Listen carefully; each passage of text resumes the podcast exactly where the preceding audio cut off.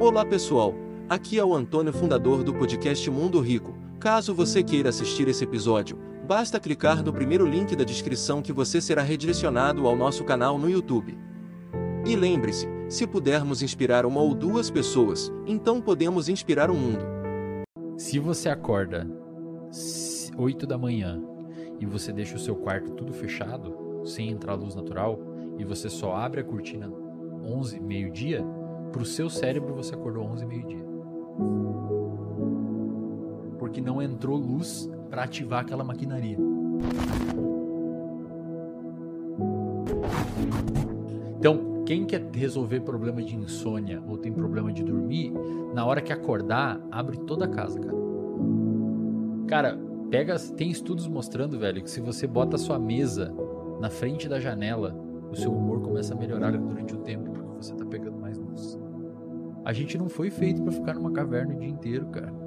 Por isso que esses programadores são tudo fodidos da cabeça. Você tem que ter pelo menos uma luz natural entrando de manhã. Toma café na varanda, passeia de manhã. Você tem que pegar luz nos seus receptores do olho, porque eles vão até o seu núcleo supraquiasmático e vão começar a rodar a maquinaria. De noite você vai sentir sono cedo.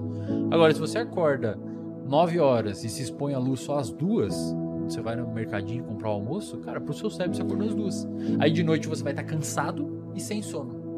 E aí você não consegue baixar esse nível de ansiedade porque você não tem atividade física. Porque você. E pensa no seguinte: o medo foi feito para você lutar ou fugir. Certo? Então o que, uhum. que acontece? Você tá com medo de um bicho, você sai correndo, foge dele, quando você se livra dele, você tem, depois de fazer atividade física, você tem aquele. Volta pro teu nível basal. Certo? Você tem aquele alívio que o pessoal fala certo? É, no nosso caso, você fica produzindo ansiedade o dia inteiro, só que você não faz atividade física. Descarrega. É, daí você não volta para o nível basal. Você está sempre ansioso, sempre ansioso, sempre ansioso. Daí você não dorme direito, está sempre ansioso. E sabe o que, que é o pior de tudo, velho, hum. nessa, nessa parada? O nosso cérebro, ele é plástico. Ele fica melhor com o tempo naquilo que você está fazendo. Hum. E isso serve para os dois lados. Se você começar a andar de skate, estudar uma nova língua, aprender física, qualquer coisa que você começar a estudar novo, o seu cérebro ele começa a se mudar via neuroplasticidade, fixar aqueles padrões de, de, de aprendizado e você começa a ficar melhor, por isso que você aprende algo. Só que, cara, isso funciona pro outro lado também. Em outras palavras, uma pessoa que começa a ficar ansiosa e cada vez é mais ansiosa, o cérebro vai ficando bom em ser ansioso. É por isso que quando você trata um paciente com depressão ou com ansiedade logo no início que abriu o quadro, a remissão dos sintomas é tende a ser mais fácil. Mais Agora rápido. você pega uma pessoa mais velha, 20 Muitos anos deprimida. Anos. Cara, o cérebro é muito bom em se deprimir. Cara, é excelente em ser ansioso. Aí fica mais difícil o manejo. Aí muitas vezes é necessário um medicamento. Porque o medicamento é como se você borrifasse neurotransmissor. Neurotransmissor que deixa ele mais mole. E aí você pode reformular ele de novo o automatismo é uma coisa, eu chamo de formação de esquema, certo? A rede de modo padrão, é, ela existe de uma forma geral, é, ela não tem, não tem uma relação é, direta com as condições patológicas, mas ela está aumentada nessas condições patológicas. Tá. Então ela existe, é uma coisa que imagina um caçador-coletor, né? O caçador-coletor, uma parte do dia dele não vai ter nada para fazer, ele vai ficar ali, ó parado, sentado, economizando energia, talvez fique riscando a areia do chão. Então, essa rede, de certa forma, é uma rede que mantém uma atividade basal do cérebro, porque o cérebro precisa estar ativo, os neurônios precisam estar ativos, certo? Para funcionarem direito. Só que ela desvincula com o ambiente externo, né? E mantém, é como se tivesse não sei se a, a, metáfora vai ser boa, mas é como se o cérebro estivesse no ponto morto. Os caras falar sobre um tal de mindfulness. Sabe que porra é essa? Sim, sim. Então, é. Essa, esse, esse, essa prática, não sei nem se é uma prática, se chama assim. É uma prática. O mindfulness, ele tá. A ideia dele é, é brigar com o nosso modo automático. Isso. Exato, cara. Exatamente. Por isso que é tão eficaz para depressão e para insônia. Uhum. Só para quem não sabe o que é, mindfulness é uma meditação guiada. Então tem uma, por exemplo, que eu inclusive faço mindfulness. Eu ensino, eu tenho uma comunidade com alunos que eu ensino neurociência e comportamento. Eu tenho uma aula lá que eu ensinei a fazer mindfulness porque, cara, me ajuda demais quando eu tô um pouco ansioso e não consigo dormir. E você bota um fone de ouvido e tem uma pessoa guiando a sua atenção. Por exemplo, a nossa atenção, Igor, ela é negociável. Eu posso falar assim para você, cara, joga sua atenção agora para a planta do seu pé tocando o chão.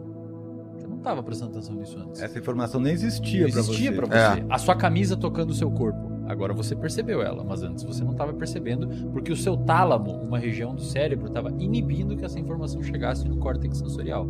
Agora que eu avisei, o seu córtex pré-frontal desbloqueou o tálamo e permitiu que essa informação subisse. Uhum. Quando você vai fazer mindfulness, alguém está guiando o seu processo atencional.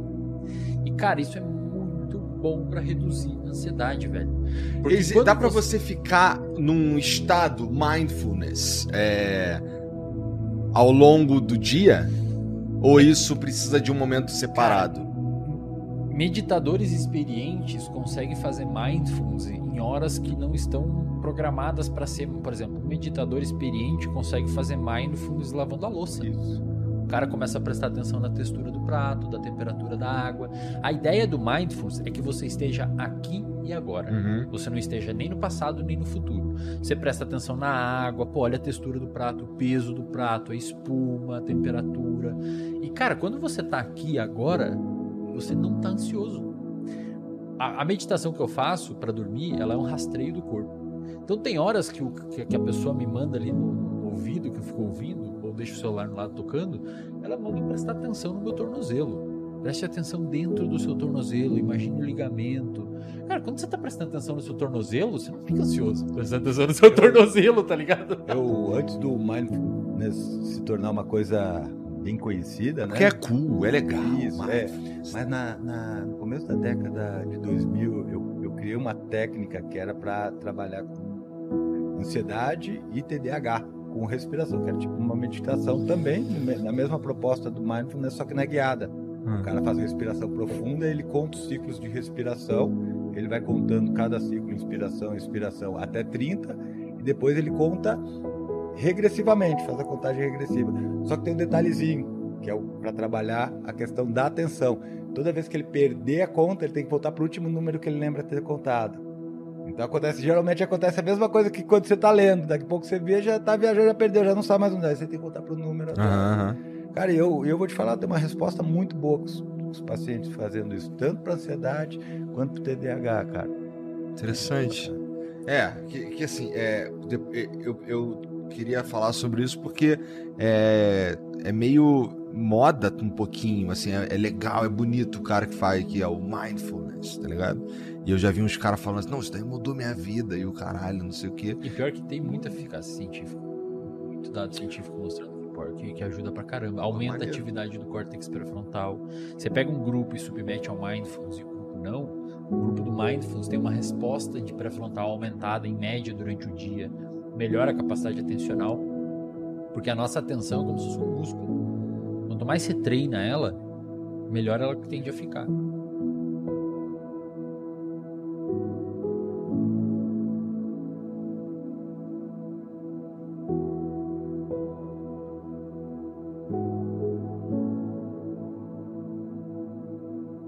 Você gostaria de viver de YouTube, fazer seu próprio horário, trabalhar de onde você quiser e principalmente gerar muita receita? Finalmente a gente lançou o Viver de YouTube, que é o único treinamento no mercado que vai te acompanhar do absoluto zero até a criação do seu canal de sucesso. Basta garantir sua vaga clicando no botão abaixo para começar seu império no YouTube, hein?